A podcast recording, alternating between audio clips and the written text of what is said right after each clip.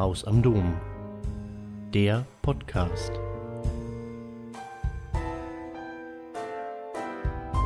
Egal, wo wir heute religiös stehen, Bilder der Gottesmutter gehören fest zu unserem kulturellen Erbe. Und auch wenn Maria für alle Christinnen von Bedeutung ist, so finden wir innerhalb der Konfession große Unterschiede, unterschiedliche Perspektiven auf die Mutter Jesu. Vielleicht ist am ehesten hervorzuheben ähm, das besondere Ansehen, das Maria in der orthodoxen Kirche genießt, in den orthodoxen Kirchen. In der Welt orthodoxen Glaubens gebührt der Theotokos, der Gottesgebärerin, glühende Verehrung. Ausdruck dieser tiefen Verehrung sind beispielsweise die zahlreichen Marienikonen, in denen wir vielen verschiedenen Gesichtern, Gesten und Bedeutungen Marias begegnen. Wir finden in der Kunst des Ikonenschreibens zwischen 300 und 400 verschiedene Marientypen, die je eine eigene Bedeutung haben. Und natürlich sind das immer auch Varianten von festen Typen. Äh, die bekanntesten sind die siegbringende, die wegweisende, die Maria, die auf Jesus verweist, die barmherzige, die allheilige oder auch die milchspendende. Das sind Typen, die wir in den Ikonen immer wieder finden. Diese bildlichen Darstellungen sind aber nicht das einzige Interessante. Auch das Wort als Medium der Andacht äh, ist interessant. Äh, in, der in den orthodoxen Kirchen finden wir die große Verehrung, die Maria entgegengebracht wird, eben auch in der Sprache. Ähm, besonders bekannt ist der Hymnos Akatistos, das große Marienlob an die allerheiligste Gottesgebärerin und immerwährende Jungfrau Maria. Dieser Hymnos entstand im Jahr 626 und ist bis heute fester Bestandteil orthodoxer Liturgie. Und darüber hinaus gilt es als eine der schönsten Mariendichtungen der Welt. Ähm, ich kann nur dazu einladen, diesen Hymnos einmal genussvoll zu lesen, weil sich darin so viele zeitlose poetische Bilder aneinanderreihen. Poetische Bilder, die als Einladung verstanden werden können, das mystische Geheimnis zu bereisen. Hymnos Akatistos. Marienlob an die allerheiligste Gottesgebärerin und immerwährende Jungfrau Maria.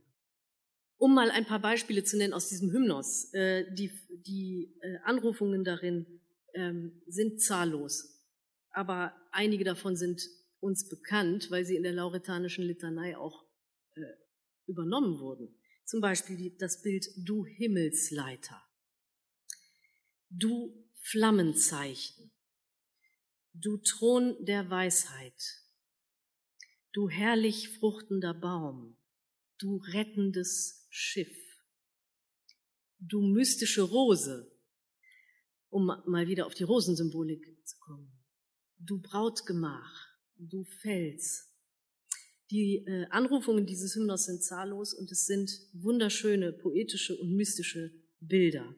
Und wer die mystische Tiefe Mariens bereisen will, tut gut daran, einmal tief in die Weite dieser poetischen Bilder einzutauchen.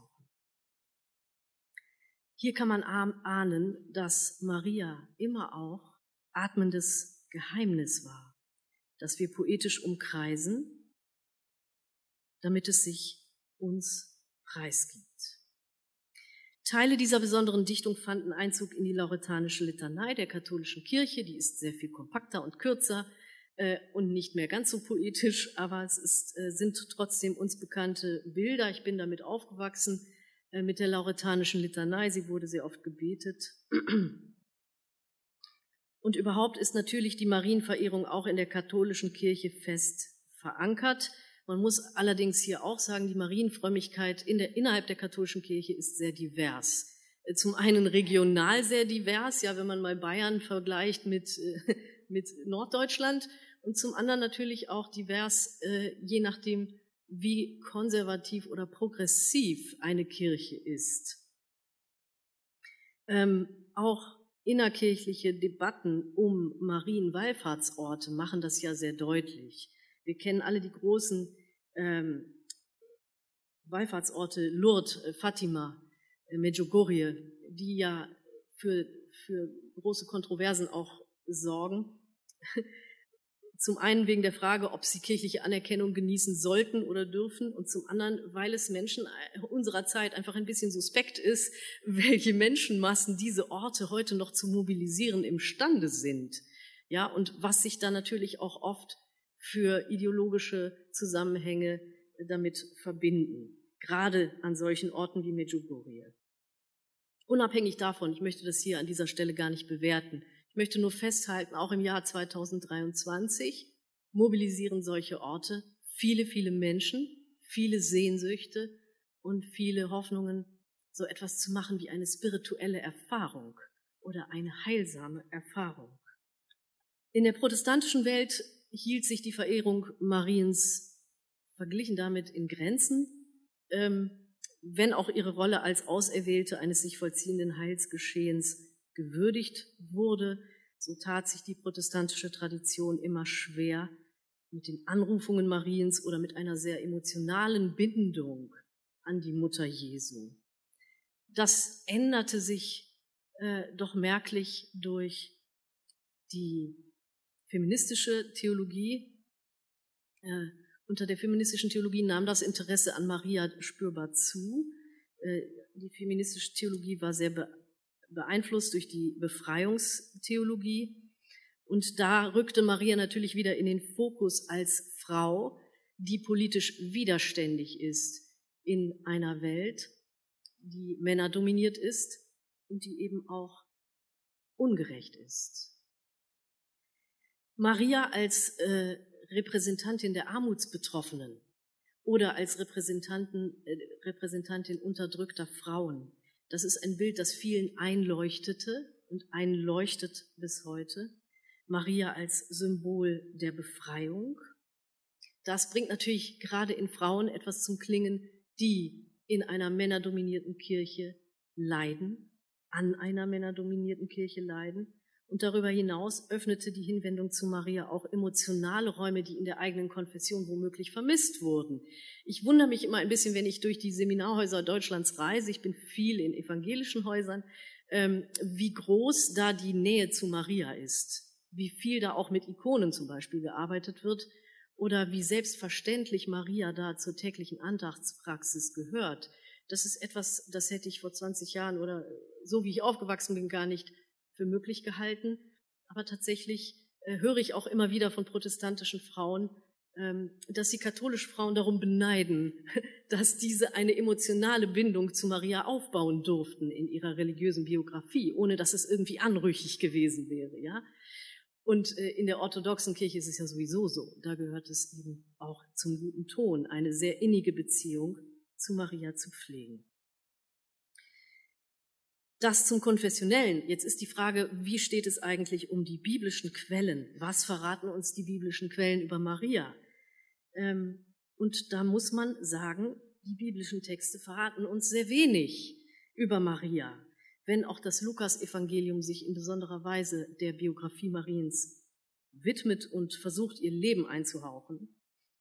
Aber vieles, was wir heute über Maria denken oder meinen oder fühlen, verdankt sich gar nicht biblischen Texten, sondern vor allem den Apokryphen, den nicht kanonischen Schriften oder auch der Kunst. Wir sind geprägt von Gemälden, die wir gesehen haben, von, von äh, Kirchen mit ähm, Wandmalereien, wo wir natürlich permanent mit Darstellungen Mariens konfrontiert wurden.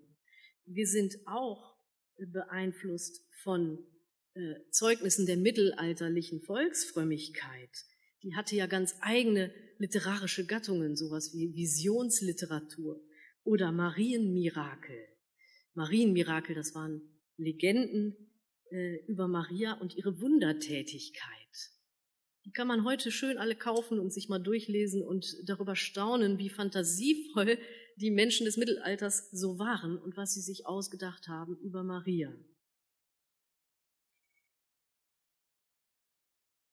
Mir ist es wichtig, dass wir auf diese manchmal Auswüchse von Marienfrömmigkeit nicht bloß herabschauen, wie wir es oft geneigt sind zu tun. Wir sind aufgeklärt, wir sind feministisch, wir sind dies, das, jenes und wir neigen dazu, diesen Ausdruck von Frömmigkeit erstmal für sehr überholt zu halten. Und da verschenken wir etwas, finde ich. Da verschenken wir eine Möglichkeit, nämlich zu betrachten, was all diese Aspekte Mariens, die auftauchen in der Kunst oder in den Marienmirakeln oder in der Visionsliteratur, was diese ähm, Dinge tun. Denn was sie tun, ist, sie retten verdrängte Aspekte Gottes in ein anderes Gebiet hinein. Die weibliche Seite Gottes zum Beispiel wurde viel hinübergerettet in Mariendarstellungen oder Marienerzählungen. Vorchristliche Praktiken wurden hinübergerettet in diesen Medien. Es ist interessant zu beobachten, dass gerade da, wo die äh, kirchliche Lehre eine Tür schloss, äh, ganz oft in der Volksfrömmigkeit dann eine andere Tür geöffnet wurde, dass ein Aspekt Gottes hinübergerettet wurde in Maria hinein. Viel individuell und kollektiv Verdrängtes und Verlorenes zeigt sich in Maria.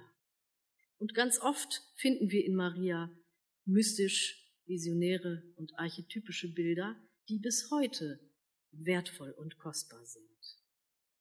Ich bin sicher, dass wir im Reichtum der Mariendarstellung, die weit über die biblische Überlieferung hinausgehen, eine Weisheit finden, die uns auch heute noch viel über zeitgemäße Gottesbilder verraten kann, über weltfähige Spiritualität verraten kann und auch über widerständige Weiblichkeit verraten kann.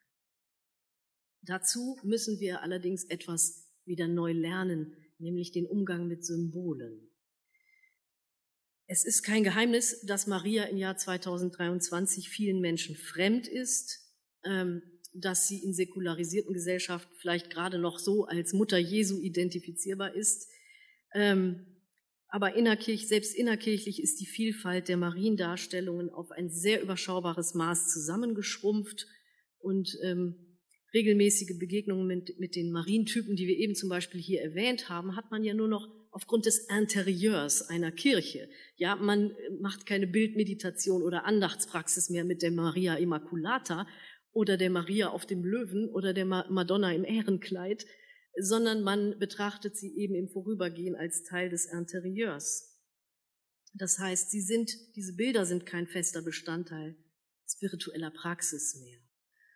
Es gehört heute nicht mehr zum Repertoire christlicher Glaubenspraxis, sich mit den tiefen Dimensionen alter Marienbildnisse zu beschäftigen. Und das ist schade, denn es gäbe viel zu entdecken. Denn in den faszinierenden Marientypen vom Mittelalter bis in die frühe Neuzeit ist alles von Bedeutung, was in diesen Bildern festgehalten wird. Die Gestalt Mariens, ihre Gestik, ihre Mimik, ihre Kleidung, ihre Tätigkeit, ihre Attribute, die Räume, in denen sie sich bewegt. Ich glaube, dass wir das neu lernen müssen, uns symbolische Bildwelten zu erschließen und dass wir es üben müssen, Symbolsprache zu sprechen. Und das möchte ich einmal mit Erich Fromm sagen, der mal aussprach, ich halte die Symbolsprache für die einzige Fremdsprache, die jeder von uns lernen sollte.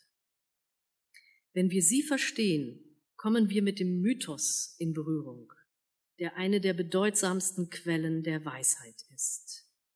Tatsächlich verhilft uns die Symbolsprache zum Verständnis einer Erfahrungsebene, die deshalb spezifisch menschlich ist, weil sie nach Inhalt und Stil der ganzen Menschheit gemeinsam ist. Ich möchte das hier mal verbinden. Ich habe Ihnen gesagt, die mystische äh, Erfahrungsebene, die mystische Dimension Mariens ist für mich interessant.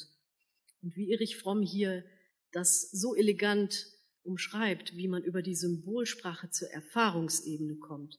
Das ist genau das, was ich meine. Die Mystik beschäftigt sich ja permanent mit der Frage, wie erfahre ich das Göttliche? Ja, wo beginnt die Erfahrungsebene dessen, was ich vielleicht glaube oder auch nicht glaube? Die Symbolsprache neu zu lernen ist wichtig. Ich glaube deswegen auch, dass äh, die Praxis der Bildmeditation, die uns leider auch verloren gegangen ist, eine sehr wichtige Praxis ist und eine sehr zeitgemäße Praxis ist. Sie gehört nicht allein in einen klösterlichen Kontext, sondern sie gehört im Grunde in unseren Alltag. Bilder sprechen mit uns auf ganz eigene Weise. Sie berühren etwas in uns, das jenseits des Verstehens liegt. Und sie berühren etwas in uns, das eine tiefe, erfahrbare Wirklichkeit ist. Und das werden wir heute auch im Laufe des Tages ein bisschen miteinander üben. Die Marientypen sind natürlich nicht nur eine Frage des Bildes. Wie Maria sich über die Jahrhunderte verändert hat, das erkennt man auch an der Marienrede. Wie hat denn Maria über die Jahrhunderte gesprochen? Ähm, schauen wir uns mal die biblische Marienrede an. Biblisch sind ja nur wenige Worte Mariens überliefert, wenn auch sehr kraftvolle Worte. Wir werden heute auch noch mal über das Magnifikat sprechen als ein äh, Gebet und einen Lobgesang Mariens, der natürlich eine unheimliche revolutionäre Kraft entfaltet. Ansonsten ist das, was Maria sich äh, so von sich gibt, biblischerseits recht dünn. Wir kennen natürlich den Satz, ähm, was er euch sagt, das tut.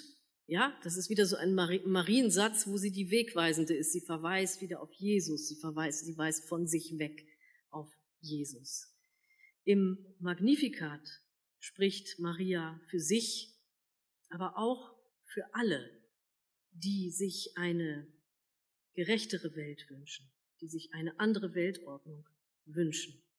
Wenn Maria betet, meine Seele preist die Größe des Herrn und mein Geist jubelt über Gott, meinen Retter, dann skizziert sie eine Welt, die befreit ist von männlichen Machtfantasien von struktureller Ungerechtigkeit und womöglich auch von sowas wie egoischer Verstrickung.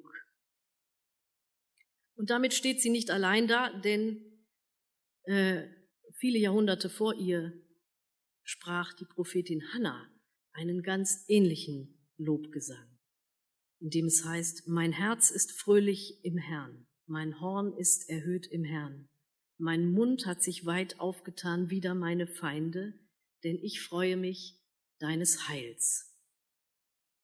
Beide Gebete sind nicht nur deshalb revolutionär, weil sie mit der gängigen Machtverteilung brechen und die Herrschenden und die Reichen zur Verantwortung ziehen, sondern revolutionär sind sie vor allem deswegen, weil sie Frauen in den Mund gelegt werden, weil sich Frauen in diesem Gebet neu erfinden und ermächtigen, und zwar allen Konventionen und Gefahren zum Trotz. Biblische Marienrede ist aber darüber hinaus weder besonders wortreich noch komplex. Und da wird es interessant, wenn wir ins Mittelalter blicken, denn hier gewinnt die Marienrede ein ganz anderes Aroma und auch eine andere Autorität. Im Mittelalter wurden Maria viele Worte in den Mund gelegt von Dichter und Dichterinnen von Visionären, von Frommen, von Mystikern und Mystikerinnen. Und was diese Sprechakte über die Sehnsüchte verraten, das kann man äh, über die Sehnsüchte der Menschen, die sich mit der Gottesmutter verbanden, das kann man einmal betrachten, wenn man den ganzen Kontext von Marienverehrung im Mittelalter beleuchtet. Das Mittelalter war eine Zeit der glühenden Marienverehrung. Gebetbücher für Laien wurden beliebt. Zunächst mal war es der Psalter, der es auch für Laien ermöglichte, außerhalb des Gottesdienstes Andachtsübungen mit Psalmen zu vollziehen. Und im 13. Jahrhundert wurde der Psalter vom Stundenbuch abgelöst. Die Stundenbücher enthielten Teile der Breviere, die man aus Klöstern kannte, äh, Psalmen, das Totenoffizium, aber vor allem enthielten sie ein Marienoffizium. Das war ein Stundengebet zur Ehre Mariens und das war sehr beliebt äh, bei den Menschen. Die Stundenbücher waren äh, vor allem oft bestückt mit kunstvollen Bildern. Die Stundenbücher, die so mit kunstvollen Bildern bestückt waren, die waren vor allem für die wohlhabenderen Menschen gedacht, die sich so etwas leisteten und dann auch damit durch die Stadt flanierten. Ähm, diese illuminierten kostbaren Stundenbücher sind dankenswerterweise äh, oft digitalisiert. Man kann sie im Internet abrufen, man kann sie sich anschauen in ihrer ganzen Pracht. ähm, das ist wirklich ein Schatz, wenn man sich damit mal beschäftigt. Denn in diesen Stundenbüchern finden wir eine Vielfalt von Mariendarstellungen, die wir natürlich so überhaupt nicht mehr kennen. Äh, und die weit über das hinausgehen, was wir mit Maria so verbinden. Schauen Sie mal auf die Collage. Immer begegnet uns Maria in den Stundenbüchern oben rechts als eine Art Exorzistin. Ja, sie holt die Dämonen raus aus einem aus einem kranken oder sterbenden Menschen. Sie begegnet uns auch unten links als die Bezwingerin des Teufels. In den Stundenbüchern finden wir ganz häufig Darstellungen von Maria, die den Teufel verprügelt, verbannt, äh, niederringt, zurück in die Hölle schickt und dergleichen. Und dabei macht sie sich durchaus die Hände schmutzig, und wir sehen sie in den Stundenbüchern eben auch oft unten rechts als Heilerin. Sie kann sogar abgetrennte Gliedmaßen wieder anfügen äh, durch Handauflegung. Das sind drei Typen, mit denen wir heute gar nicht mehr vertraut sind. Ja, Maria als Exorzistin, als Bezwingerin des Teufels, als äh, Heilerin. Oben links sehen Sie Maria, die dem Teufel ein blaues Auge haut und das ist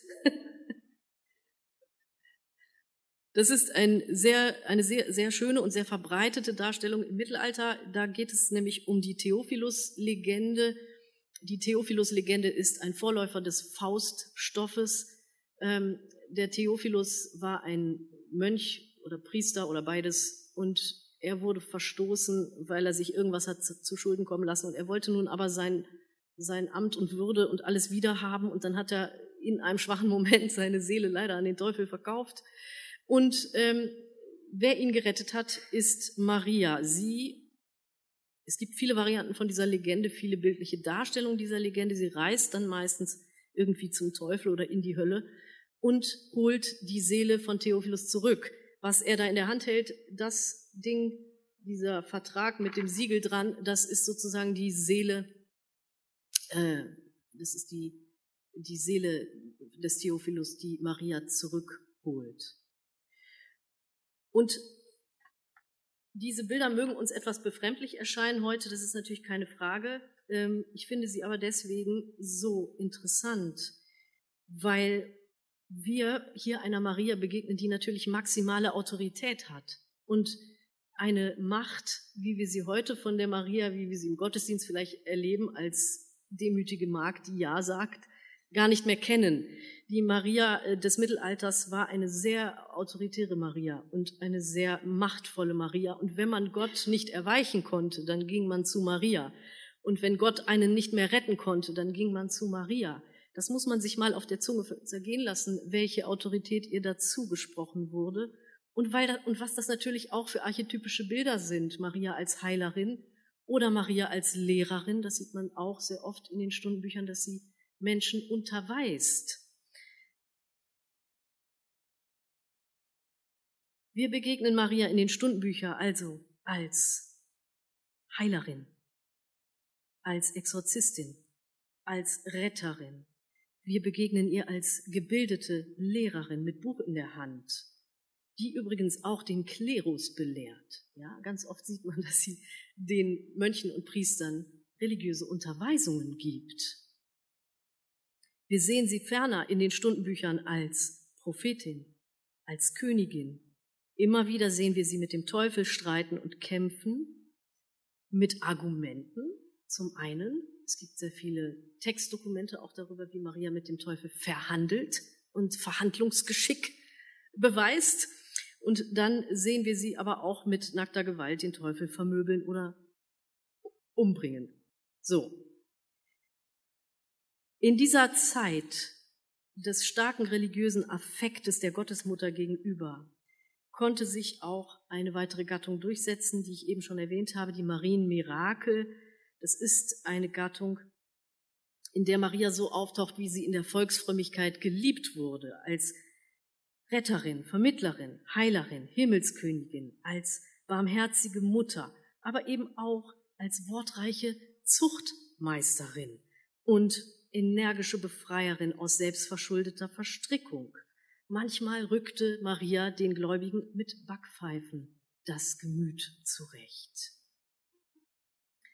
Diese und ähnliche Andachts-, Erbauungs- und Erzählliteratur des Mittelalters verlieh Maria eine kraftvolle und mächtige Stimme, die weit über die überlieferte biblische Stimme hinauswies. Zum einen machte sie Maria menschlicher und zum anderen machte sie Maria aber auch göttlicher.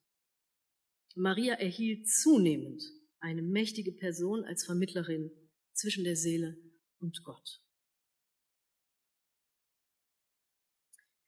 Es gab eine weitere Gattung, die erwähnt werden sollte, der, der Planktus. Der Planktus ist die Marienklage, ähm, in, den, in der Maria über den Verlust Jesu weint. Ähm, hier erhielt Maria im Mittelalter eine neue und sehr menschliche Stimme. In zweifacher Hinsicht war die Marienklage aus mittelalterlicher Sicht eine Grenzüberschreitung. Ähm, denn die christliche Religion stand der in der Antike verbreiteten Totenklage eher ablehnend gegenüber. Wir kennen das, die Klageweiber, ähm, die kommen, um den, das Ableben eines Menschen zu beklagen und die das auch sehr dramatisch inszeniert haben, so dass es oft den Eindruck erweckte, dass alles wäre ein Theaterspektakel und nicht so sehr eine persönliche Trauerbekundung. Ähm, die Totenklage war von daher nicht besonders angesehen äh, in christlichem Kontext, aber im Mittelalter setzte sich das, der Planktus durch als eine Marienklage in der ersten Person Singular verfasst. Da spricht also Maria selbst. Mein Herz ist zerrissen, weil du gestorben bist. Wie soll ich leben ohne dich? Ja, ich wünschte, ich hätte an deiner Stelle sterben können. Solche Selbstauskünfte waren in der Marienklage üblich und das war eine Revolution. Denn zum einen durfte Maria da sehr ausgiebig über ihre Gefühlslage sprechen, das war eine Besonderheit, und zum anderen wurde ja auch jeder Gläubige, wenn so eine Planktusklage aufgeführt wurde, theatral, äh, durfte sich mit Maria identifizieren und durfte eben auch weinen und klagen und äh, sich sozusagen die Haare raufen vor Kummer. Und das war eine, eine Praxis, die natürlich den Gläubigen mit Maria sehr verbunden hat qua Identifikation. Das war nicht üblich in der christlichen Erzählkultur und das war eine Erneuerung der christlichen Erzählkultur. Und Marias Trauer schuf hier eine emotionale Gemeinschaft zwischen der göttlichen und der menschlichen Sphäre. Es gab natürlich neben der Marienklage auch noch andere Mysterienspiele, in denen Maria auf einer Bühne auftrat. Ja, gerade im angelsächsischen Raum ist das viel gemacht worden. Da ist Maria dann aufgetreten als Ehefrau des Josef. Und auch da kann man manchmal schmunzeln, wenn man feststellt, Maria war auf der Bühne oft eine sehr ungehorsame Ehefrau und sie widersetzte sich Josef oder wies ihn zurecht oder übertrumpfte ihn mit besseren Argumenten oder bewies ihre Unschuld angesichts seiner haltlosen Unterstellungen. Auch das hat das Marienbild sehr geprägt. Es gibt im Mittelalter dann auch noch die weibliche Visionsliteratur. Äh, wir kennen Mystikerinnen, die viel über Marienvisionen geschrieben haben. Ähm, und auch das ist besonders, weil mittelalterliche Frauen in der Regel eine christozentrische Religiosität hatten. Christus war Mittelpunkt ihrer Andacht. Und die Visionsliteratur erlaubte Menschen aufs Neue, sich mit Maria zu identifizieren. Wir kennen zum Beispiel Elisabeth von Schönau, Gertrud von Helfter, Elisabeth von Ungarn. Sie alle berichten von Zwiegesprächen mit Maria. Sie haben sich sehr ausgiebig mit Maria unterhalten und diese Gespräche aufgezeichnet. Und auch in diesen Zwiegesprächen tritt Maria nicht immer so auf, wie wir sie heute kennen, als demütige Magd oder als kämpferische, ähm, äh, aufrührerische Frau, oder als barmherzige Mutter, sondern auch hier taucht sie in verschiedenen Typen auf, als Heilerin, als Erzieherin, äh, als Lehrerin. Man kann das so zusammenfassen. Maria war im Mittelalter sehr viel erlaubt, wovon ihre Geschlechtsgenossinnen nur träumen konnten. Ähm, sie durfte ihr tiefstes Gefühl und ihren tiefsten Schmerz artikulieren. Sie durfte Laien und Kleriker belehren. Sie durfte sich der Macht des Mannes entziehen. Und sie durfte auch eine sakrale Rolle einnehmen und Gläubige zum Sakrament rufen oder zu vertiefter Andachtspraxis. Sie war mächtige Matriarchin, strenge Lehrerin, eine Person unausweichlicher Autorität und als, als Mittlerin zwischen Mensch und Gott konnte sie Dinge zum Guten wenden, die schon verloren schienen. Das heißt, Maria konnte sich Dinge erlauben, die den Zwängen ihres Geschlechts zuwiderliefen und sogar Dinge, die der Lehre der Kirche zuwiderliefen. Bis zum späten Mittelalter war Maria zu einer machtvollen, zugänglichen, aber auch komplexeren Figur geworden, als sie zuvor war. Vieles davon mag uns heute kurios vorkommen. Auch diese Bilder aus den Stundenbüchern bringen die meisten Menschen erstmal zum Schmunzeln, äh, zumal die Dämonen und die Teufel immer so süß aussehen. Aber das sollte nicht darüber hinwegtäuschen, dass diese Bilder eine Auskunft darüber geben, wie tief die Verbundenheit äh, der Gläubigen mit Maria war und wie groß auch ihr, der Respekt vor ihren göttlichen Attributen. Wir mögen heute eher denken, was wurde der armen historischen Maria da eigentlich zugemutet? Ja, dass sie so überfrachtet wurde äh, mit religiösen Bildern, mit großen Sehnsüchten und auch mit religiöser Überhöhung und oftmals mit Kitsch. Ähm, aber ich bin sicher, dass sich in den kraftvollen Bildern gerade des Mittelalters äh, und auch in ihrer Stimme des Mittelalters etwas Ausdruck verschafft, das unter der Rigidität, Rigidität der kirchlichen Lehre verloren zu gehen drohte. Und heute könnte man das genauso sagen. Heute müsste man sagen, was unter der Rigidität der Säkularisation verloren zu gehen droht. In Marias Bildnissen und in ihrer Sprache rettet sich eine vorchristliche Weisheit ebenso ins neue Zeitalter hinüber wie die weibliche Seite Gottes. In Maria sehen wir Aspekte des Göttlichen, die durch die kirchliche Lehre immer wieder verdrängt und auch verunmöglicht wurden. Ein besonders kurioses Beispiel dafür ist der Streit der mittelalterliche Streit um die Marienmilch. Sie haben ein äh, weiteres Bild auf Ihrem Platz liegen. Das zeigt eine Maria mit entblößten Brüsten, aus denen jeweils sieben Strahlen Milch schießen auf die Seelen im Fegefeuer. Das ist ein Bild von 1408 von Filotesi, Filotesio dell'Amatrice. Und es kommt uns sicher kurios vor heute, zumal wir kein Verhältnis mehr haben zu überhaupt zu Darstellungen von Hölle oder Fegefeuer. Das lehnen wir ja auch weitgehend theologisch ab. Uh, unabhängig davon, machen Sie sich mal bitte frei davon, wenn Sie das können. Ich finde Fegefeuer und Hölle ähm, sind am Ende auch nur Symbole, die eine menschliche Realität ausdrücken, die wir, glaube ich, alle irgendwie kennen, nämlich ein Gefühl von Getrenntsein von Gott oder vom Leben, von Möglichkeiten, Einsamkeit, Schmerz, Schuld. Das sind alles Zustände, die wir nicht nur im Christentum, sondern in vielen Religionen mit Hölle bebildern oder mit Fegefeuer oder ähnlichen Bildern. Und als solches würde ich die mal ganz wertneutral anschauen, jetzt an dieser Stelle. Dieses Bild mit der Marienmilch ist so, dass die Maria, das ist eine Maria Lactans Darstellung.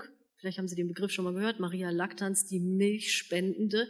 Das war eine im Mittelalter verbreitete Darstellung. Sie zeigte meistens Maria mit einer entblößten Brust, aus der Milch träufelte und meistens stillte sie damit Jesus.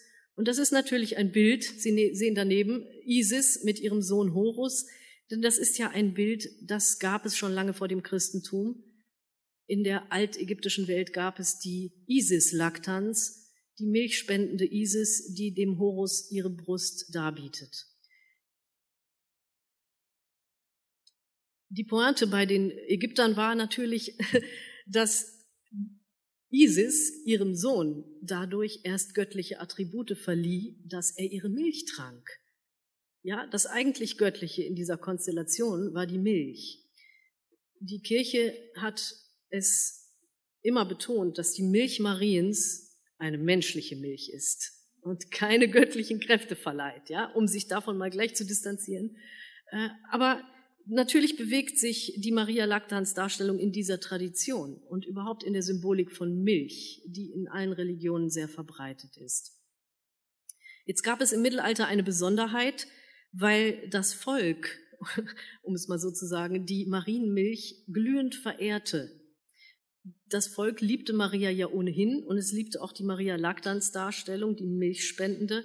Und daraus entstanden dann solche Auswüchse wie zum Beispiel dieses Gemälde hier, wo Maria die Seelen im Fegefeuer tröstet und ihre Schmerzen lindert, dadurch, dass sie sie mit Milch beträufelt. Es gibt auch noch andere Darstellungen, die das sogar noch weiter treiben. Ja, zum Beispiel Gemälde vom jüngsten Gericht, wo die sündigen Menschen, die kurz davor sind, in die Hölle zu fahren, weil ihnen nicht mehr zu helfen ist, ja, wo denen nicht mal mehr der Strom des fließenden Blutes Jesu helfen kann.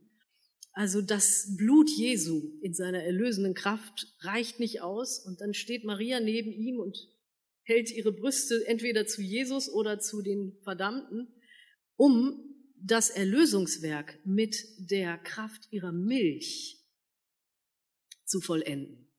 Das heißt, wir kamen in der Volksfrömmigkeit irgendwann an diesen Punkt, wo theologisch äh, zur Debatte stand, ist denn die Milch Mariens am Ende genauso erlösend wie das Blut Christi? Und äh, das ist natürlich ein Gedanke, den die Kirche nicht so richtig gut fand und deswegen machte sie irgendwann diesem Treiben ein Ende. Äh, aber wir müssen das mal festhalten, dass die Verehrung der Marienmilch dass die Verehrung der Marienmilch im Mittelalter aus der Volksfrömmigkeit erwuchs ähm, und dass diese Milch eine theologische Debatte angestoßen hat, die Verehrung dieser Milch eine theologische Debatte angestoßen hat, in der es natürlich um die Machtfrage ging. Wer hat die Erlösungsmacht? Was darin geschieht, ist ja klar. In dem Moment, in dem ich sage, dass die Milch Mariens zum Beispiel etwas vermag, was das Blut Christi nicht vermag, oder genauso viel vermag wie das Blut Christi, ist Maria vergöttlicht. Dann ist sie wenigstens so göttlich wie Isis, die ihrem Sohn göttliche Kräfte verleiht, dadurch, dass sie ihn stillt. Das heißt, die Frage, die sich immer wieder daran entzündete, war, ist denn Maria nun eine menschliche Person oder ist sie am Ende eine göttliche Person? Ist sie Miterlöserin oder nicht? Und so weiter. Die Vergöttlichung Mariens wurde dann von kirchlicher Seite beendet. Es gibt natürlich zahllose Marienbilder, die äh, viele Horizonte eröffnen, viele Fragen eröffnen und wir haben heute im Rahmen dieses Tages nicht die Zeit, uns so viele davon anzusehen, aber wir können uns zum Beispiel mal ein Bild gemeinsam anschauen die Maria mit dem Riss im Kleid. Die Schwangere, genau. Die Maria Gravida. Das ist ein Typus, der auch im Mittelalter schon sehr beliebt war. In der Regel wird die schwangere Maria aber anders dargestellt. Sie wird äh, dargestellt mit einer ja, sehr deutlichen Erhebung ihres schwangeren Bauches und dann hat sie meistens die Insignien, also dann hat sie hier JHS auf dem Kleid stehen, gestickt oder man sieht irgendwo ein kleines Jesuskind auf ihr drauf, so halb embryonal, oder äh, ein Jesuskind, das sich irgendwo im Bildrand versteckt, so als Ankündigung, ich bin eigentlich die wichtige Person. ja, und dieses Bild der Maria Gravida ist eine Abweichung, weil man hier von Jesus nämlich nichts sieht. Weder sein JHS auf ihrem Gewand, noch lugt er irgendwo um die Ecke, noch ist irgendwo angedeutet, dass sie, dass sie mit ihm, also dass er die interessante Person in diesem Bild wäre. Insofern ist das ein besonderes Gemälde von Piero della Francesca. Sie hat einen großen Riss in ihrem Kleid, wo ihr Untergewand sichtbar wird, den bedeckt sie mit ihrer Hand. Über ihr ist es ein äh, scharlachroter Vorhang. Darauf ist auch wieder Symbolik zu erkennen, nämlich die Granatapfelblüte, die man da oben sieht. Auch ein gängiges Symbol. das oft im Zusammenhang mit Maria erscheint. Und ich würde gerne mit Ihnen mal, so wie man das vielleicht machen kann, wenn man sich neu der Symbolsprache äh, andient, wenn man die Symbolsprache neu üben möchte, mit Ihnen durch die, eine Betrachtung machen zu diesem Bild. Das Bild heißt die Maria von der Geburt.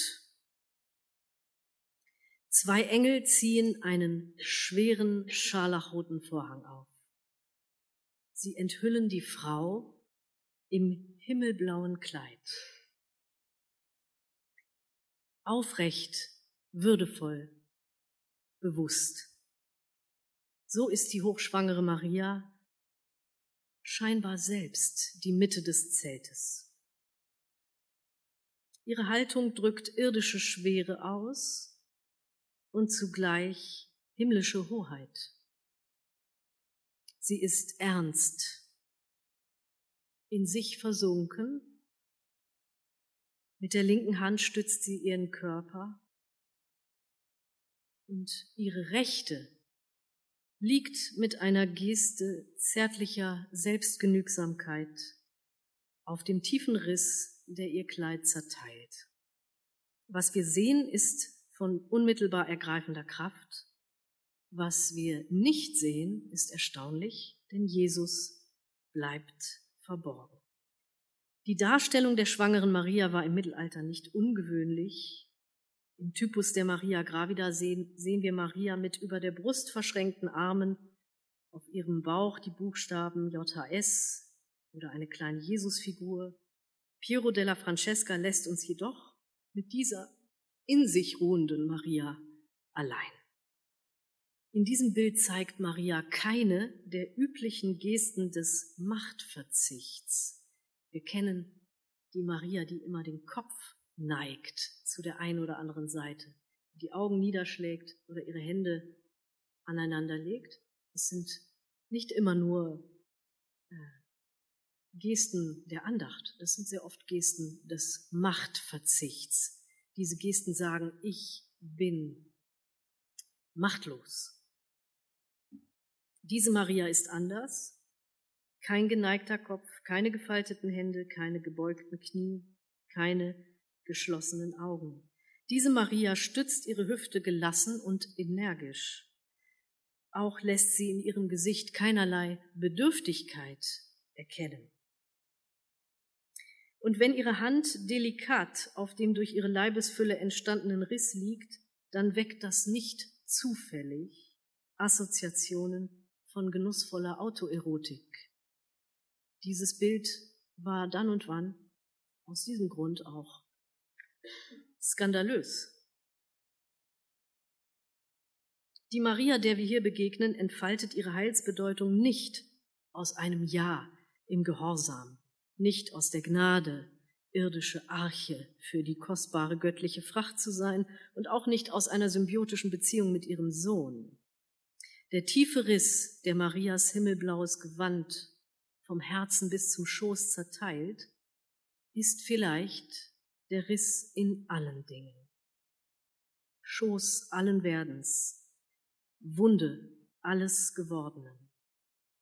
Er zeigt uns die Inkarnation nicht bloß als Wunder der Fülle, die sich verschenkt, sondern auch als Wunde des Alleinen, als Wunde Gottes, der in die Zweiheit geht, in dem Erschöpfung wird. Gott wird Stein und Grashalm, wird Tier und Mensch, wird Materie mit all den sich abzeichnenden Lebens- und Leidenswegen. Und immer wieder stürzt er aus der Einheit in die Vielheit, in die Angewiesenheit und in die Verletzbarkeit, mehr noch in den klaffenden Riss der Ungewissheit. Was wir in diesem Bild sehen können, ist vielleicht, was Marias Geste verkörpern könnte. Ihre Hand auf dem Riss sieht aus wie eine göttlich segnende Geste oder eine mütterlich behütende Geste. oder auch eine lustvoll auskostende Geste. Wie eine dreifache Lebensbejahung verbindet uns diese Geste mit Marias schöpferischer Kraft. Denken wir mal an die Szene mit dem Engel, die Verkündigungsszene. Wir hören da immer die Worte, mir geschehe nach deinem Wort. Eine sehr passive Formulierung, mir geschehe nach deinem Wort. Die Theologin Hildegund Keul äh, plädiert ja immer dafür, dass man diese Szene anders, dass man das anders übersetzt, dass Maria nämlich gesagt hat, es werde, wie du gesagt hast. Es werde. Es werde ist was anderes als mir geschehe. Es werde ist im Anklang an den Schöpfungsbericht. Es werde Licht. Es ist ein Schöpfungsakt.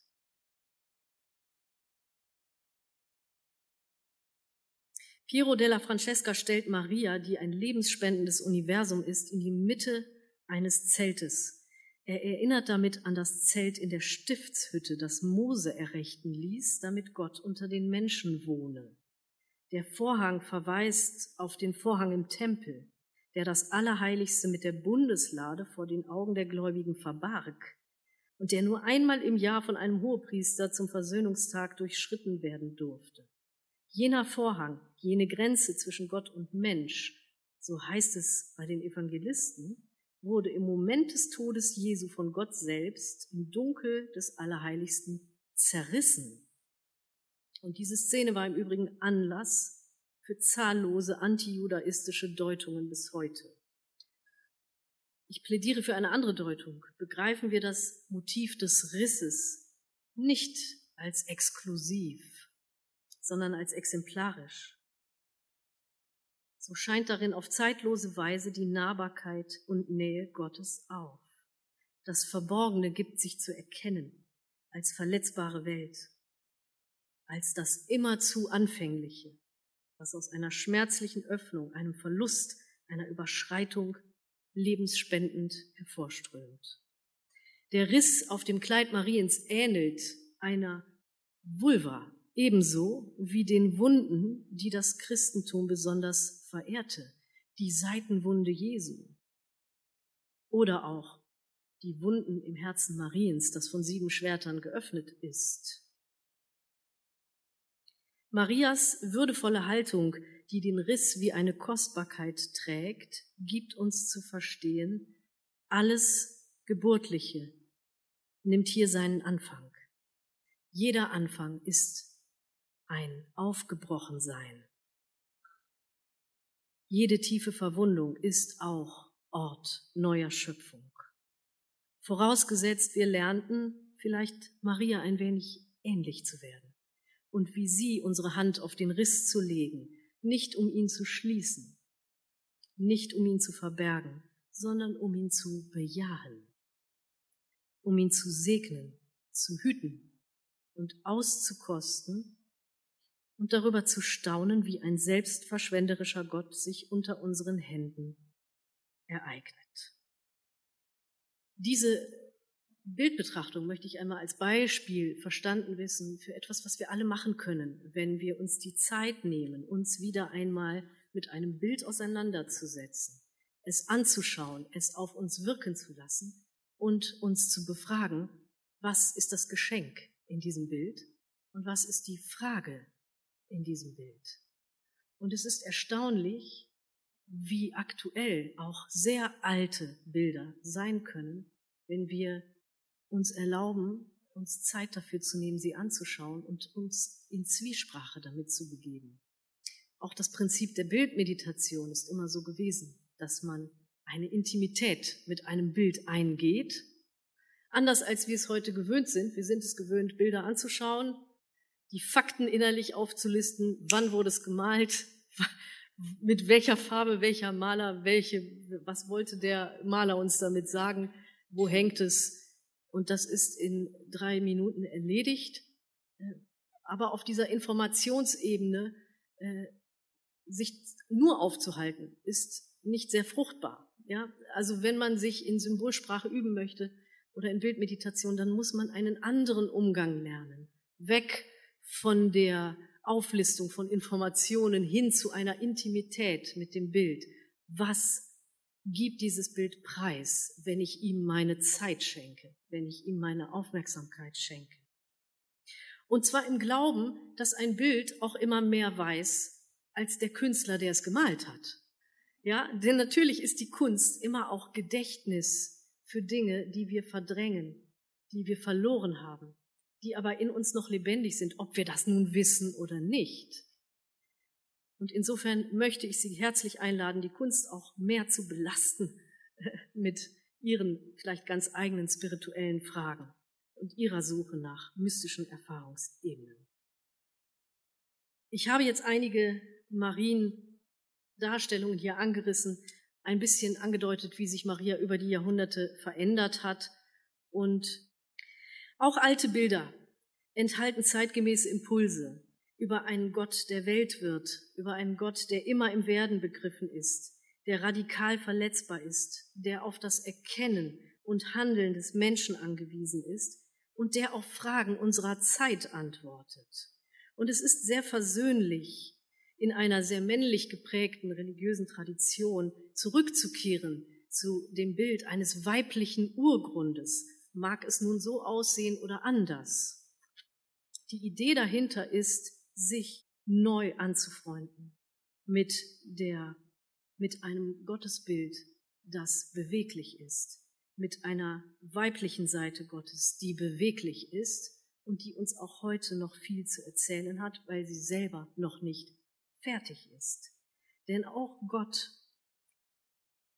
das möchte ich mal aus der Prozesstheologie als Idee aufgreifen, auch Gott ist noch im Werden, auch Gott entfaltet sich noch und er blüht noch und sucht neue Wege, neuen Ausdruck und neue Intensität.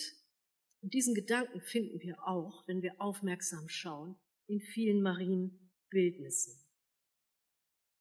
Ich glaube, wir dürfen es neu üben, uns mit vielen poetischen Bildern zu verbinden, die sich rund um Marienverehrung entfaltet haben und die uns bestätigen können in unserer Ahnung, wie weiblich Gott vielleicht ist, wie prozesshaft Gott vielleicht ist, wie angewiesen auf uns Gott vielleicht ist, wie verletzbar widerständig und immerzu anfänglich.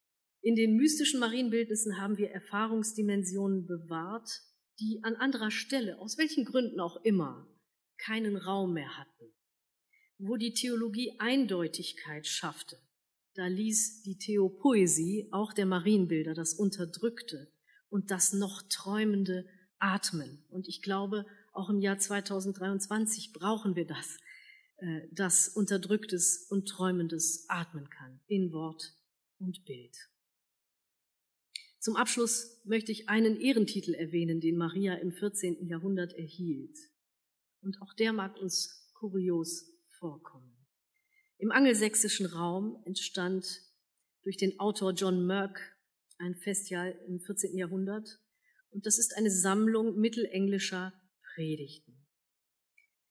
Wie viele Predigten in dieser Zeit enthält sie eine Passage, in der Maria selbst spricht, in der ihr Worte in den Mund gelegt werden.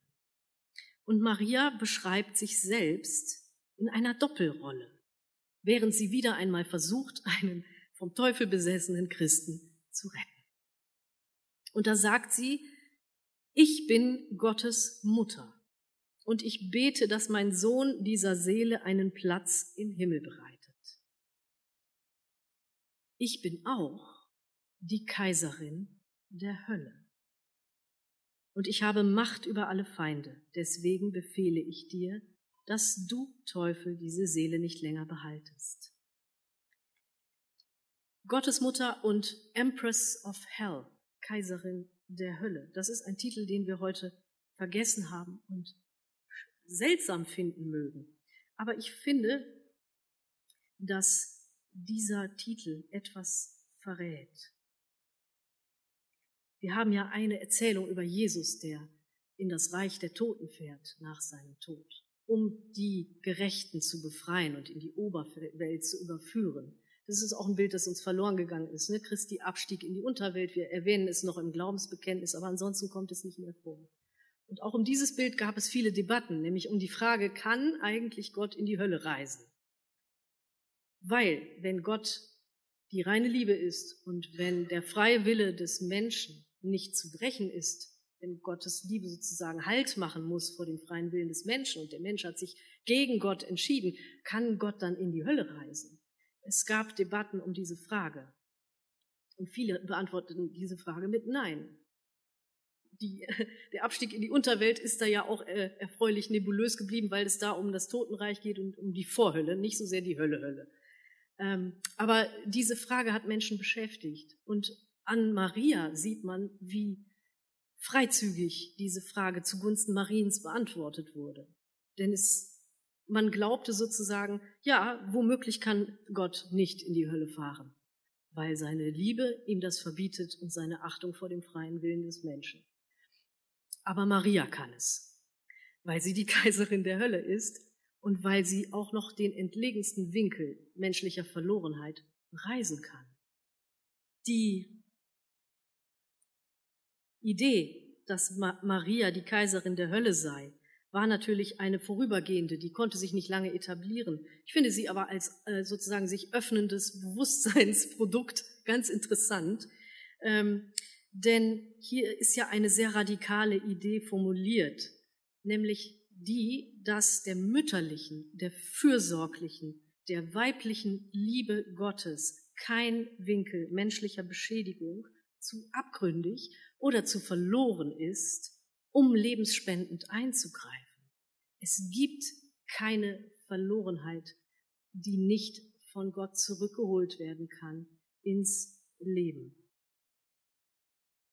Im Zusammenspiel mit ihrem Titel Königin des Himmels wird spürbar, wie umfassend die liebevolle Umarmung göttlicher Bewusstheit gedacht ist. Sie umspannt buchstäblich die höchsten Höhen des Himmels und die tiefsten Untiefen menschlicher Freiheit, das glanzvoll gelungene und das grandios gescheiterte, ohne Furcht Schaden zu nehmen, ohne Furcht die Fülle des Lebens zu verlieren. Und hier begegnet uns Maria natürlich als ein Aspekt Gottes, als die weibliche Seite Gottes, die rettende göttliche Mutter, die kein Leben der Verlorenheit preisgibt. Hierin ist Maria selbst Symbol der Gesamtheit werdender Welt, die sich im Zuge ihrer Entfaltung bis in den Schrecken tief empfundener Trennung ausstrecken muss. Und zu guter Letzt ist hierin Maria auch Urbild eines Menschen, der mit zweifelsfreier Bejahung seiner Verletzlichkeit zur endlosen Fülle des Lebens erwacht.